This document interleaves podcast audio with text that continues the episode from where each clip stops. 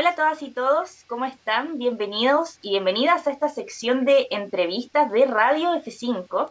Hoy tenemos el gusto de tener con nosotros a Carolina Carillanca, quien es historiadora mapuche de la Universidad de los Lagos. Carolina, ¿cómo estás? Muy bien, Tamara, muy bien, gracias.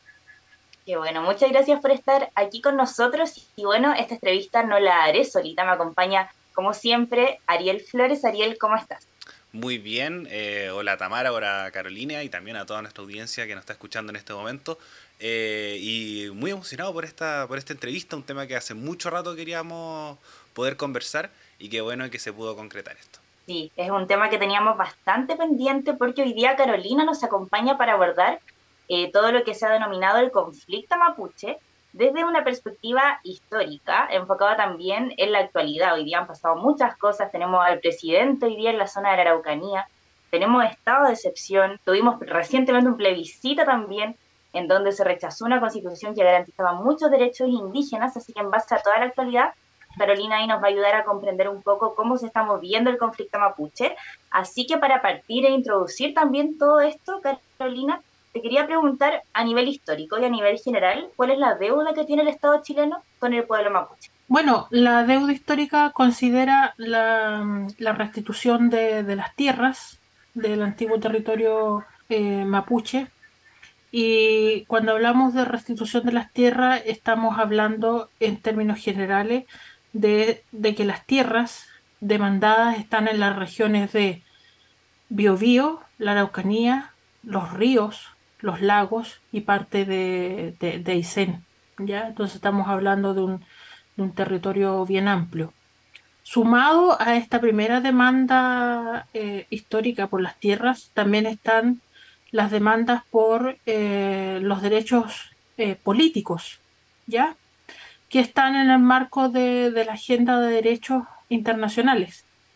Y también están las demandas por autogobierno y autogestión, ¿ya? Es una demanda muy de la mano de, del movimiento indígena de Avellala, en donde los, los pueblos, naciones indígenas eh, reclaman la, la capacidad de autogobernarse en función de los usos y costumbres que han usado ancestralmente ya por, por, por, cientos de, de, años y que son preexistentes a los estados-naciones modernos.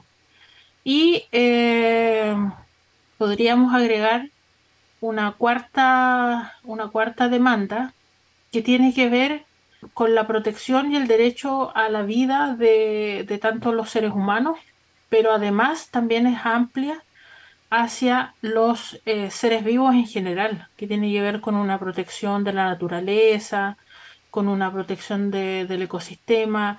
Este tipo de demanda está muy cruzada con lo que en la academia se conoce como la ecología política. ¿ya? Entonces, son cuatro demandas eh, que tienen momentos históricos en los cuales se han relevado mucho más y que explican en gran parte cuál es eh, el fundamento de la movilización de, digamos, del pueblo mapuche, pero, eh, pero también de, de, los pueblos indígenas en Apeyala.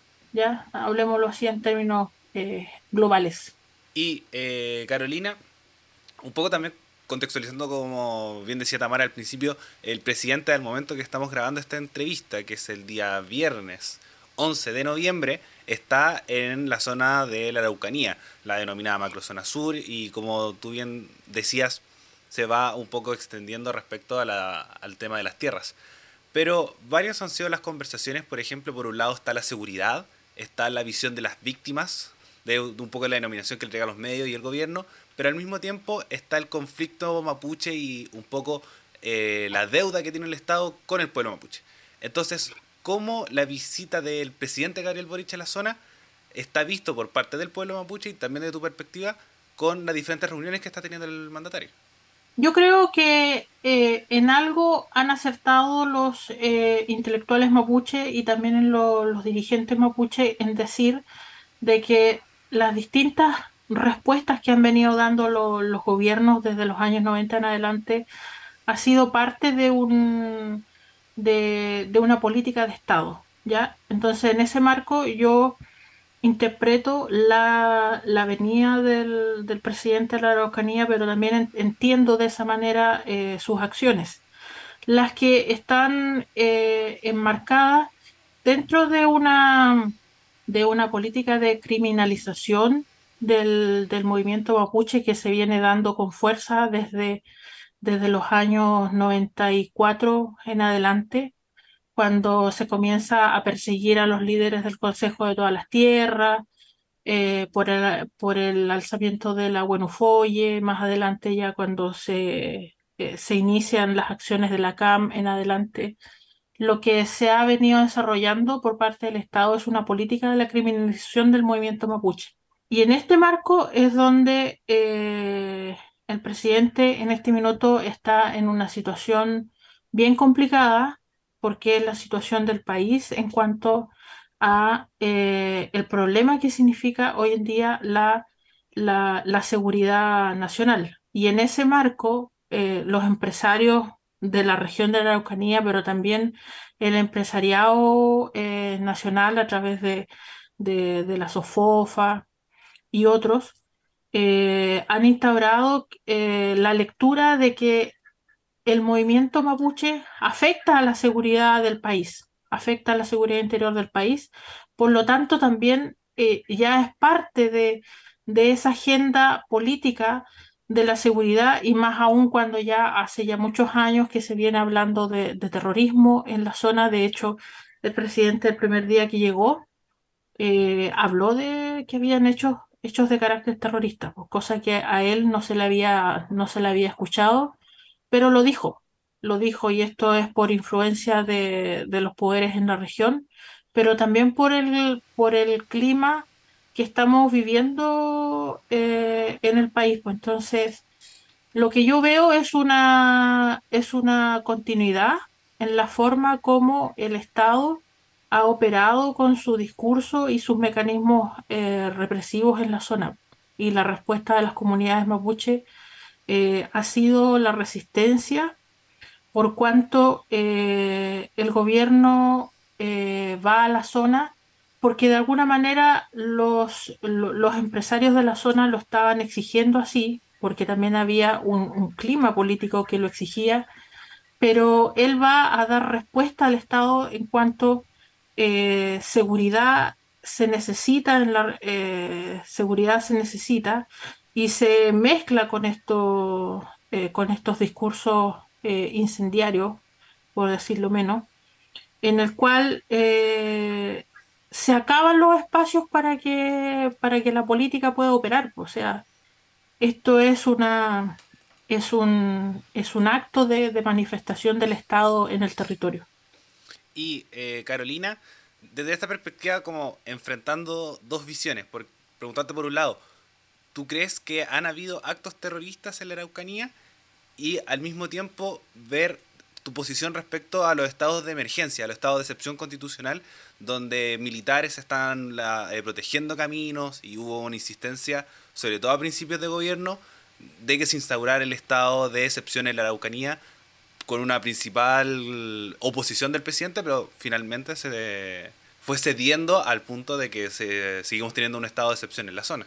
Bueno, el concepto de, terrorismo es un concepto que está como instaurado eh, en el ámbito internacional y sobre el cual hay algunos consensos.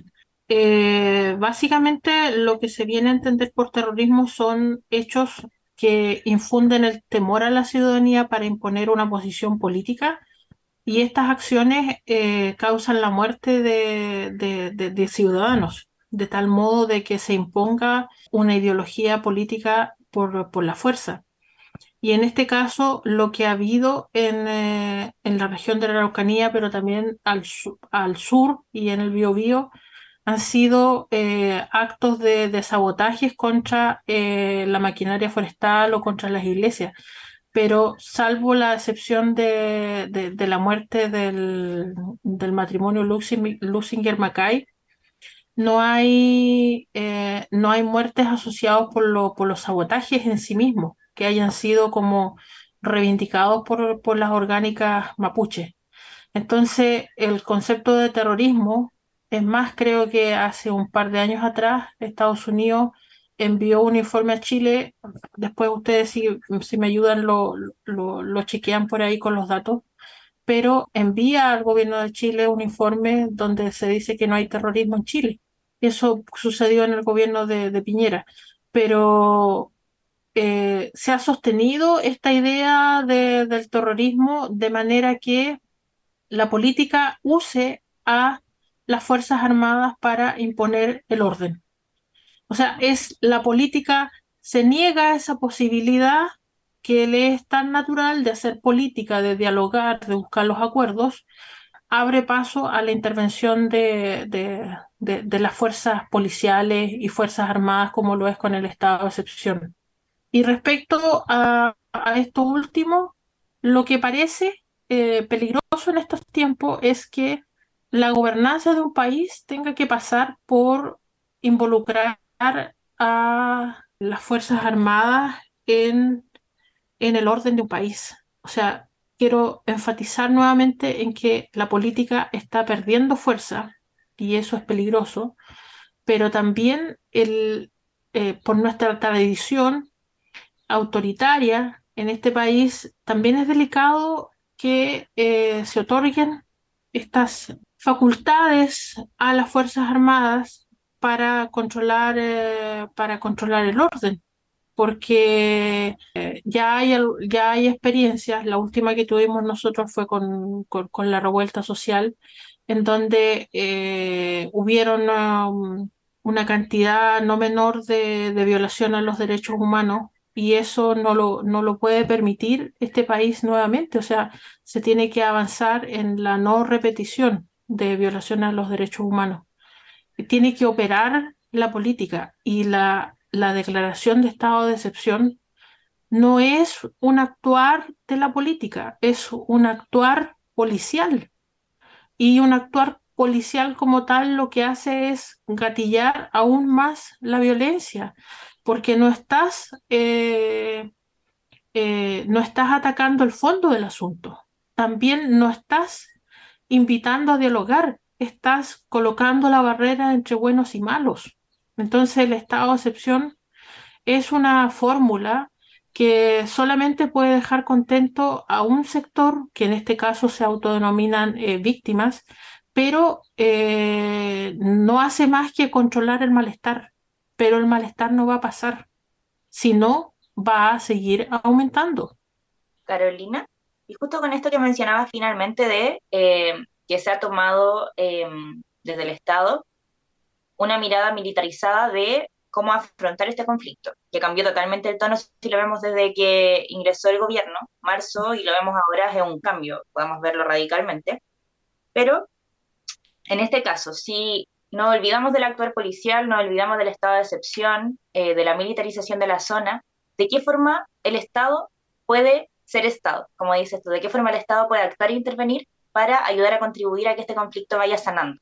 Yo creo que es clave repensar la vocación productiva de los territorios. Creo que ahí está el, trasfondo de la demanda no solamente del pueblo mapuche, sino también de, de, la demanda de los otros pueblos originarios, pensando en el norte, pero también eh, pensando en las organizaciones ambientalistas que están en la cuarta, quinta región, o más al sur también, ¿se acuerdan del conflicto que hubo con el Patagonia sin represa?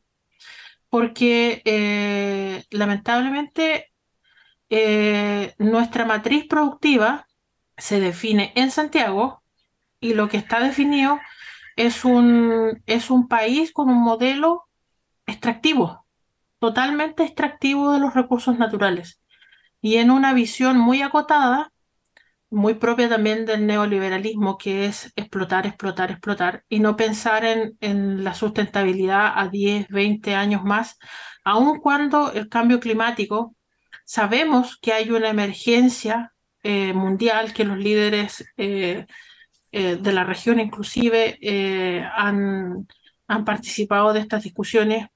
Entonces, lo que uno, lo que uno echa de menos es que eh, no, se, no se tenga esa voluntad política para repensar, reorganizar la vocación productiva de las regiones. Porque si así fuera, por ejemplo, podríamos pensar en que en la región de la Araucanía, el modelo forestal, ¿qué es lo que ha traído el modelo forestal? Ha traído riqueza para las grandes familias de este país, pero ha traído conflicto y pobreza para los habitantes de la zona. ¿Ya? Y más ahora, el, el modelo forestal está asociado eh, de una u otra manera con las bandas criminales del robo de madera, también con, con los vínculos eh, con el narcotráfico. Entonces, cuando, cuando no se ataca el fondo, sigue pasando que la gente común y corriente de a pie, pero también la clase política y el Estado lo que piden es que las fuerzas policiales o las fuerzas armadas ordenen, pero en realidad, ¿qué van a ordenar? Van a salir a, van a salir a los campos con un arma, van a salir a hacer control, pero eso es, eso es para, para la visibilidad, eso no ataca ningún problema de fondo. Carolina, y se me venía a la mente eh, este cambio de tono que hemos hablado del gobierno. Al inicio, cuando llegó eh, la ex ministra del Interior, Isquia Siches, llegaron con la convicción del el diálogo, con las comunidades mapuche, a diferencia de lo que se ve hoy con la visita del presidente, que va enfocada totalmente en la seguridad. Eso partió con el diálogo eh, y esa visita fue fallida. No, no entró directamente a la comunidad, hubo manifestaciones, etc. Entonces, en base a este hecho, si este hecho, por ejemplo, no hubiera pasado, no hubiera existido y pongámonos el caso de que la ministra Siche haya llegado a conversar con las comunidades y el diálogo se haya mantenido, ¿tú crees que hubiera existido como esta transición del gobierno? hacia, hacia lo que está hoy día, porque sabemos que desde el inicio, sabemos que ese no era su foco ni el ideal que siempre han propuesto desde que son políticos, el sector que está gobernando. Entonces, en base a este hecho que sucedió a inicio de año con la ministra del Interior, ¿tú crees que cambió en algo todo esto? ¿Qué está pasando ahora con lo que vemos del gobierno? Bueno, yo creo que siempre eh, hay momentos de coyuntura y claramente ese fue un momento decisivo para el posicionamiento del gobierno del gobierno frente al país, pero también el gobierno frente al pueblo mapuche. Y creo que se cometieron eh, bastantes errores en la programación logística, se subestimaron también algunos aspectos político-culturales, o sea, eh, fueron muy ingenuos. Y, bueno, eh, lamentablemente los hechos decantaron en un distanciamiento entre el pueblo mapuche y el gobierno.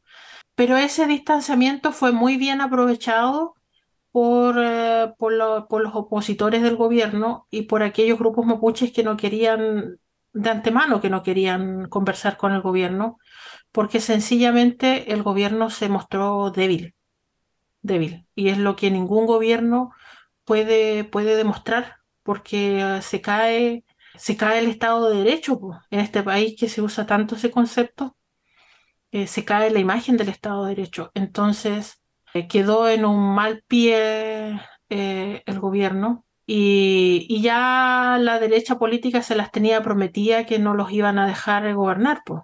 Entonces esto fue como la punta de lanza que finalmente abrió paso para todo lo que vino a continuación. Pero digamos que fue un momento decisivo, pero yo creo que ya viendo este gobierno eh, en los meses que lleva y con las dificultades y los análisis que uno puede ir, haciendo, yo creo que el problema eh, de fondo está en, en la mirada que el progresismo tiene sobre este país, en la mirada en cómo ve a Chile. Yo creo que la mirada que tienen de Chile es una mirada muy enfocada en, eh, en la comuna de Ñuñoa, en Santiago. Hay un desconocimiento muy profundo sobre la diversidad de este país. También se subestima esos rasgos individualistas en el país, los rasgos autoritarios. Se subestima que somos una sociedad muy conservadora y el progresismo creyó que, después de la revuelta íbamos a, a comenzar un escenario político de refundación total. Y eso no fue así y no va a ser así, porque las, las raíces de este país están muy ancladas en el individualismo, el conservadurismo, el autoritarismo. Entonces, ellos tienen la mirada de un Chile que no es el Chile real y tampoco tienen una mirada sobre cómo gobernar este país. Entonces, ven soluciones eh, que han operado en otras, en otras partes, pero lo que ellos desconocen también de esos procesos es que esos procesos históricos han llevado años y que ha habido mucha fuerza social para avanzar en esas transformaciones. Y acá se pensó ilusamente llegar a Temucuicú, llegar a acuerdos, sacarse la foto, mostrarse victoriosos porque se veía como eh, a Piñera como un gobierno, un gobierno inoperante en materia eh, indígena y dijeron aquí, aquí este va a ser el gran golpe que va a dar. Y no fue así, y no fue así porque eh, ellos mismos desconocieron, y yo creo que hasta el día de hoy, desconocen la realidad, la realidad política. Entonces, ese es un problema muy grave, pero que tiene la clase política del progresismo, ¿ya? Yo creo que eh, aún no es un problema del Estado y por eso le doy todavía eh, un tiempo de, maduración en el cual todavía puede haber una, eh, una relación distinta entre el pueblo mapuche y, y, el Estado chileno. Pero yo creo que la debacle del, del progresismo se hace notar cada vez, cada vez más con fuerza. Y si la gente no logra darse cuenta de que no tienen una base social amplia, no la tienen. Y que la derecha en este minuto y la centro derecha con, con las nuevas articulaciones que provocó el plebiscito del 4 de septiembre, lo que están haciendo es capturar fuerza social para asegurarse una buena cantidad de, de años en el gobierno. Entonces, lo que está sucediendo ahora sí puede ser decisivo para lo que venga en nuestro país. Y Carolina, este último punto que, que tú tocas que es muy relevante, que es el plebiscito del 4 de septiembre. Dices que, bueno, y se reflejan un poco los números, que no hay una base social eh, que va en relación al gobierno con este 62% que votó rechazo, este Chile muy conservador que fue un reflejo muy claro de lo que se habló el 4 de septiembre. Y al mismo tiempo esta constitución eh, tenía muchos tópicos respecto a los pueblos indígenas, partiendo de la plurinacionalidad de ahí hacia, hacia abajo con un, una serie de artículos que buscaban eh, solucionar y un poco reivindicar la deuda que tenía el Estado chileno con, el, con los pueblos indígenas. Y aquí preguntarte un, poco si primero el proyecto de nueva constitución, eh, ¿qué te parecía? Si era una solución respecto a todos los problemas que se había establecido y si también este proyecto de nueva constitución que fue rechazado da señas un poco de lo que mencionabas anteriormente respecto a, un poco esta caída del progresismo o este progresismo un poco concentrado en, en Santiago y no viendo un poco el Chile real. Bueno, yo recuerdo que Tamara me entrevistó el viernes 2 de septiembre y yo le dije, mira Tamara, si se aprueba la, la constitución, Chile va a tener una democracia más saludable, porque los derechos de los pueblos indígenas eh, vienen a, solucionar en materia legal y administrativa una serie de, demandas que vienen de, los pueblos originarios, pero, pero no ofrecen estabilidad de forma de inmediata, porque los cambios culturales que son los importantes para que una norma se haga, eh, se haga parte de la convivencia social, tardan años. Entonces, por eso yo le eh, decía en su oportunidad y lo sigo sosteniendo, que la, incorporación de los derechos indígenas a un, a un nuevo proyecto constitucional es positivo porque hace que la democracia sea más saludable pero no viene, a, no viene a solucionar el conflicto del Estado con los pueblos originarios, ¿ya? porque los, primero porque los, eh, los derechos son acotados a ciertas materias que tienen que ver más con, con la convivencia en una sociedad moderna, pero las demandas históricas del pueblo mapuche eh, y también las más nuevas, como por ejemplo, volvamos al tema de la, de la restitución de las tierras, el autogobierno y también el, el derecho a las vidas, eh, esos, esos son, son parte de un cambio social que los pueblos deben eh, necesariamente hacer, pero primero a través de la, de la base social se transforma un país. Ningún proceso histórico se ha hecho desde las leyes, ningún proceso histórico se ha, se ha dirigido desde, desde la política central. Todos los cambios profundos que se han visto en la historia, por lo menos en la historia occidental, se han hecho a través de la movilización eh, social. Y por eso eh, eh, yo encontraba que era un poco iluso, tal vez ese fue el problema de, de, del proyecto que fue derrotado en las urnas, porque fue iluso al plantear que se iba a refundar Chile y también no se hizo contención, la contención necesaria a todo ese clima de posverdad que había y no se trabajó en la base social para que se pudiera diseminar el miedo, ¿ya? Porque en las últimas encuestas que se han ido haciendo se ha mostrado que, que el miedo tuvo, tuvo y fue parte de de, ese rechazo que hubo en, las bases más, más populares. Entonces, raya para la suma no es, o sea, es bueno que se incorporen esta batería de, derechos, es bueno, pero tampoco podemos pensar en que se, va, se van a venir a solucionar los problemas. Creo que me habías hecho una, en esa pregunta una segunda parte. Creo que lo olvidé. Si me la puedes repetir. Sí, era un poco lo que, que igual lo iba respondiendo dentro de la misma pregunta, que es cómo este proyecto de nueva constitución reafirmaba un poco lo que decía anteriormente. Como, como esto de cómo el, eh, el Chile real igual se sigue concentrando un poco en Santiago. Y para seguir complementando esta misma pregunta, este, este punto que dice sobre la manifestación y cómo eh, todo el movimiento histórico se ha reflejado más en las calles que en las propias leyes, ¿por qué un poco la solución eh, que se planteó fue una nueva constitución. Yo recuerdo las movilizaciones de, de, ese último trimestre de, del 2019 y creo que, que, en la calle eh, se sentía la necesidad de que existiera una nueva constitución que permitiera de alguna manera eh, replantear la visión del país, sobre todo lo que tenía que ver con, con no sé si derribar el neoliberalismo, ¿ya? Pero, pero sí eh, entregar otras reglas en las cuales nos pudiéramos eh, regular.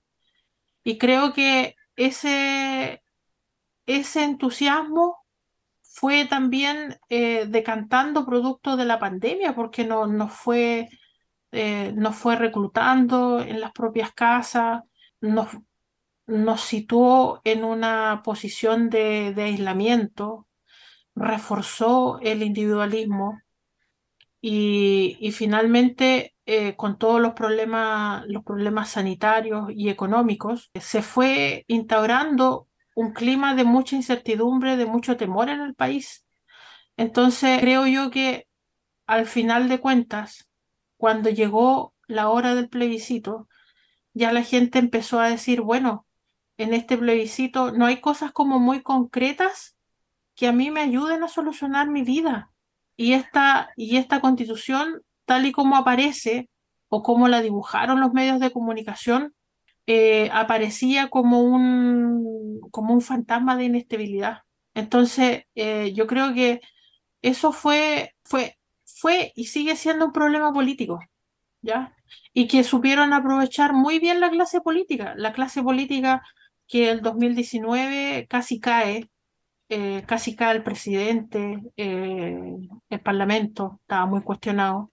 De hecho, el siguiente año, el 2020 y hasta el año pasado, el 2021, prácticamente el Parlamento tomó, tomó las riendas del país y Piñera más bien estaba ahí más de bajo perfil. Pero lo que pasó ahora es que prácticamente es como si hubiesen resucitado todos esos muertos que creímos que ya estaban medios ya en etapa de putrefacción, pero volvieron a aparecer y lo hicieron con mucha fuerza. O sea, ¿qué es, este, este partido demócrata? ¿Qué es Amarillos? Es la sustancia de eh, la concertación y que seguramente eh, van a ganar espacio en el espectro político, porque este país despertó pero despertó con todos, con todos sus ángeles, demonios, aparecieron todos.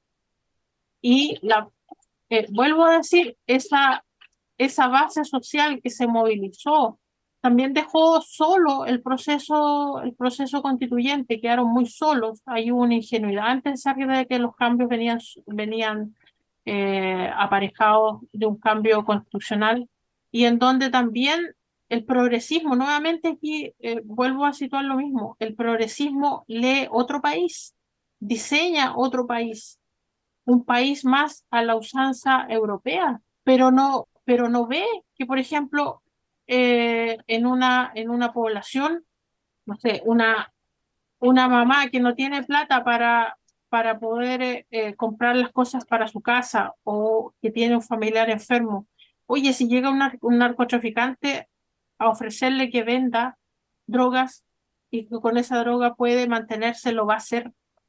Entonces, bueno, no estoy haciendo aquí un, eh, un, una explicación salomónica ni tampoco justifico al narcotráfico, pero el Estado ha perdido muchos espacios en el país y los ha perdido porque no ha hecho, no, no ha hecho su pega.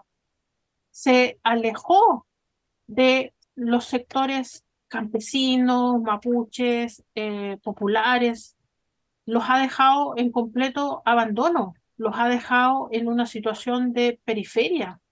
Claro, como dices tú, hay todo eh, un tema muy profundo que viene desde las bases que todavía por lo menos eh, no se ha podido desde ningún gobierno apuntar directamente. Carolina, hablando de, de la forma en que ciertos grupos, como podemos ver que la CAM es la que más resuena en el nombre de las cabezas, yo creo que de, los ciudadanos, tenemos la CAM, que es este grupo que eh, es, toma una acción armada como vía de eh, enfrentar la, demanda histórica que se tiene con, eh, con el Estado. Entonces yo te quería preguntar, tú que estás dentro de la zona, que vives día a día esto, ¿qué tanta incidencia tiene este grupo dentro de las mismas comunidades mapuches? por ejemplo, se comparte su actuar, hay división, por ejemplo, en la forma para enfrentar este conflicto, ¿cómo, cómo lo miras? Bueno, partamos por tal vez un, paneo un poco más general. Hay organizaciones que se denominan como más autonómicas, en el sentido de que no quieren ninguna relación con el Estado, y ahí podemos meter a la, a la CAM y a otras tantas más, en la cual eh, tienen presencia en todo el territorio mapuche, ¿ya? Y están también estas redes territoriales que el Estado a través de la CONADI ha eh, instalado en, en, los territorios y en donde tienen mucha dirigencia con, con, con, militancia de partidos políticos. Y es cómo opera el Estado a través de los distintos gobiernos. Y también hay otro sector mapuche que no se moviliza, que, que no se moviliza activamente, pero que, que también es como, un, es como un gigante dormido, ¿ya?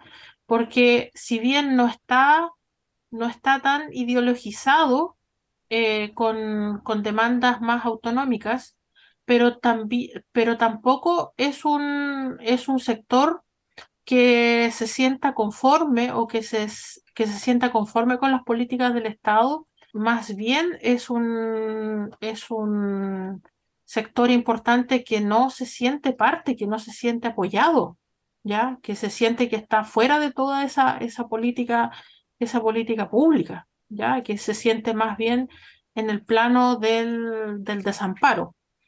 Ahora, estos, estos grupos como, como la CAM, en específico, sí han ido creciendo territorialmente, ¿ya? Hace, hace ya unos cinco años, por lo menos, la CAM ha ido avanzando eh, por las regiones de los ríos y los lagos. Entonces tienen, tienen presencia y sí eh, podríamos decir que tienen, eh, no es un apoyo que digamos que sea público, pero sí en las comunidades se advierte la necesidad de apoyar las, las, las restituciones de tierra porque el Estado no opera con las compras de tierra, por lo tanto, hay que acelerar los procesos a través de las recuperaciones de tierra, ¿ya? Y en eso también podríamos incorporar el antecedente de que en la CONADI eh, los, fondos de, los fondos de tierra han sido bien cuestionados por temas de, de, lobby político, pero también por, por mal uso de los recursos públicos, que finalmente los recursos no están llegando a las compras de tierra, pues están desviándose hacia, hacia otros objetivos. Entonces, eh, yo podría decirte de que eh, la gente en general comparte como la idea de que esa recuperación de tierra que hacen estas eh, organizaciones de corte más autonomistas son una necesidad, ¿ya? Es una necesidad porque hay que acelerar los procesos de recuperación de, de tierra. ¿Qué era lo otro que me habías consultado? Era directamente, eh, bueno, con el tema de eh, lo que me decías tú de la división eh, frente, o sea, de la comunidad en la forma. Pero ahí como yo creo que lo explicaste bien que finalmente el fondo se comparte, pero la forma es la que puede ir variando. Claro, ahora te hablaba también de este, de este gigante dormido, cuando te hablo de esta población que no está tan, tan ideologizada, ni tampoco es parte de estas redes territoriales. Y yo creo que a eso hay que ponerle ojo, porque al igual como ha sucedido en la población chilena, finalmente cuando tú llevas a votar a la gente y si el voto se va a volver obligatorio, en términos políticos, ese gigante dormido que está dentro del pueblo mapuche, pero también dentro de, del pueblo chileno, te puede cambiar radicalmente las cosas. Entonces, diría yo que eh, hay que también atacar ese, ese abandono que tiene ese sector amplio de, la, de la población, tanto chilena como mapuche, porque es necesario pensarlo para las políticas públicas, pero también porque, porque de alguna manera la política tiene que ser eh, representativa de, de, lo que somos como, como país. Pues, y en el conflicto mapuche no es que solamente existan un par de visiones predominantes, pues en este caso el empresariado, el empresariado, por ejemplo, representado en la, en la SOFO, la multigremial, versus la CAM y otras agrupaciones, es mucho más amplio que eso, pues. es mucho más amplio. Yo creo que, que si existiera la posibilidad de sentar a todos los actores, no me cabe ninguna duda que el tema de, por ejemplo, cambiar la vocación productiva de las regiones sería sería uno de los consensos posibles de poder, eh, de poder lograr, porque en la Araucanía, bueno, tanto los estudios que se han hecho al alero de las universidades eh, de la frontera, pero también de la Universidad Católica de Temuco, que están emplazadas ahí en el territorio, han demostrado los efectos del sector forestal en el territorio. Entonces, los capitales solo llevan las grandes, eh, las grandes empresas, Mininco, por nombrar algunas, Arauco, eh, pero en la región queda, queda la violencia, queda la, queda la pobreza, queda la precarización. Y si los territorios tuvieran la, la capacidad de decisión, otro, como se dice en el campo, otro gallo cantaría, sería muy distinto. Esa era una de las cosas buenas que tenía el, que tenía el, el proyecto constitucional que fue derrotado en las urnas la mayor participación de los territorios. Pero ahora vemos que todo se está eh, volvió al centralismo y volvió a las, grandes clases políticas para ser acordado y zanjado.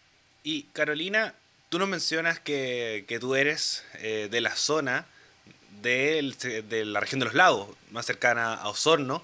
Entonces, esto se va ampliando respecto al territorio y no solamente concentrar la Araucanía. Y teniendo esto en consideración, teniendo una visión mucho más general, más de lo que cubre los medios respecto a plenamente lo que sucede en la Araucanía, ¿qué es lo que espera el pueblo mapuche respecto a las acciones del gobierno en reivindicación con la deuda histórica que se tiene con, este pueblo del sur de Chile? Para el tema de la, de la restitución de, las tierras, es necesario intervenir la CONADI. Primero que nada, eso ha sido, ha sido puesto de, de manifiesto porque la CONADI ha sido utilizada como un botín político, ¿ya? Pero también que el Estado eh, haga una que haga un nuevo trato con, con, los pueblos con los pueblos indígenas eso se escucha mucho mucho por acá por esta zona en el sentido de, de cambiar las reglas del juego por ejemplo hoy en día muchos de muchas de las políticas públicas que se que se centran en la población mapuche, mapuche están bajo la modalidad de, competencia, o sea, de postular a proyectos. Y eso, mira, lamentablemente eh, se presta para que las consultoras se ganen los proyectos. No sé, pensemos en un proyecto grande sobre, no sé, 100 millones de pesos. Y la consultora se queda con el 40 o 50% de eso y lo que está llegando a las comunidades es el resto, lo que, lo que va como eh, quedando de, de, todos esos gastos intermedios. Entonces, también hay una, hay una forma de, desviar los recursos en el cual se pide que haya mayor atención y que se elimine el tema de, de, la competitividad. Pero también están, por otro lado, las políticas que se hagan cargo de los derechos políticos y culturales, aquello que la, que la Constitución eh, quería, quería instaurar. Hace muchos años se viene planteando dentro de la estrategia, de la estrategia pública, como por ejemplo eh, avanzar mucho más en, eh, en políticas de interculturalidad en los ámbitos de salud, educación, en, todos los, en todos los niveles. Entonces, lo que, lo que se busca, diría yo, es, es una aplicabilidad de las políticas públicas actuales en el sentido transversal de todos los, de todos los territorios, ¿ya? pero también incluyendo a la población, a la población chilena. Y por último, nuevamente el tema de que sobre los recursos naturales, los pueblos puedan tomar la decisión, ¿ya? Eso también es parte de los consensos existentes porque lamentablemente las empresas extractivas, acá hay problemas con empresas noruegas, tanto en el ámbito hidroeléctrico como salmonero, hay problemas graves y empresas que son estatales, en donde lamentablemente el Estado no tiene muchas herramientas para poder intervenir y a lo que se llega es, es al choque directamente entre, entre las poblaciones que viven aledañas a una central hidroeléctrica o que viven alrededor de, de, una salmonicultura, en donde lamentablemente a lo que se llega es al acto, al acto, al acto violento, o sea, de, de porque no puede, no hay ninguna estrategia no hay tampoco un puente de diálogo en que el Estado pueda, pueda hacerse parte. Y esa, eso es el camino que abrió el neoliberalismo, que es que los capitales extranjeros entren a ultranza a explotar los territorios, pero también a precarizar la vida en general, más allá de, del trabajo. Porque si nosotros vemos bueno, la salmonicultura, por ejemplo, ¿qué es lo que trajo a, Chiloé? Trajo, trajo la, la, prostitución, la drogadicción, trajo mucho, eh, mucha inestabilidad en, en las relaciones eh, sociales entre las, entre las comunidades y las personas que venían llegando eh, como parte de la migración laboral. Entonces, a ese tipo de cosas no se le, eh, no se le ha puesto atención y es por el modelo por el modelo extractivo que se abrió con, ah, con, los lineamientos de apertura económica que se tomaron en los años 90. Entonces, lo que en general la población espera es lo que se reclamó, yo creo que en, el, en octubre del, del 2019, que son nuevas reglas del juego. Ahora, ¿cuándo y cómo volver a instaurar ese debate? Esa es una pregunta crucial, o sea, y es también difícil de, de responderla, porque muchos dicen que ahora en este, en este tiempo de auge del fascismo, el repliegue es necesario y es un poco la visión que uno ve en este gobierno de Boric, que se han retrocedido un poco, pero otros dicen eh, que, que frente a estas etapas del fascismo lo que tiene que haber es reclutamiento de fuerza de, de las bases sociales para poder disputar lo que es el cuerpo de la política, pues, el cuerpo de, de las ideas, el cómo, eh, el cómo pensar otro país. Y en eso yo creo que, eh, que nos sigue faltando la, la, articulación de los distintos grupos sociales. Y hablo de los distintos grupos sociales porque que una salmonera traiga problemas, no sé, en Quellón no afecta solamente a las comunidades mapuches, afecta también a esa población chilota en general. Que una central hidroeléctrica se instale por acá por, por, por Rucatayo o por Pilmaiquén esos, esos casos ustedes los deben de conocer por, por la visibilidad que ha tenido la Machi Millaray, no solamente afecta a las comunidades mapuches, sino que afecta a, a todos, a todas las poblaciones que están aledañas, pero también a, a, los seres vivos. Entonces, lo que nos falta eh, comprender es que los problemas ya no deben ser resueltos pensando en la focalización. Los problemas deben ser resueltos pensando en, en la transversalidad de cómo eh, operamos sobre los territorios. No hay, no hay otra manera porque si no vamos a empezar a, generar conflictos sociales al interior de los territorios. Las soluciones tienen que ser para el territorio, pensando en el territorio, de manera que podamos tomar las decisiones que tampoco se, se, van a transformar obviamente en un esencialismo de que no hayan actividades económicas, pero sí que, eh, que la gente participe de, de, de, ellas. Perfecto. Carolina, y respecto a todo lo que hemos hablado ya, eh, tenemos muchas aristas del conflicto, muchas aristas del conflicto en todo aspecto, y eh, sabemos que eh, la mayor parte de información que llega a lo largo de todo Chile viene por medio de los medios de comunicación. Por lo mismo, ¿Qué opinas tú sobre la cobertura que se ha hecho desde los medios de comunicación tradicionales por el denominado conflicto mapuche?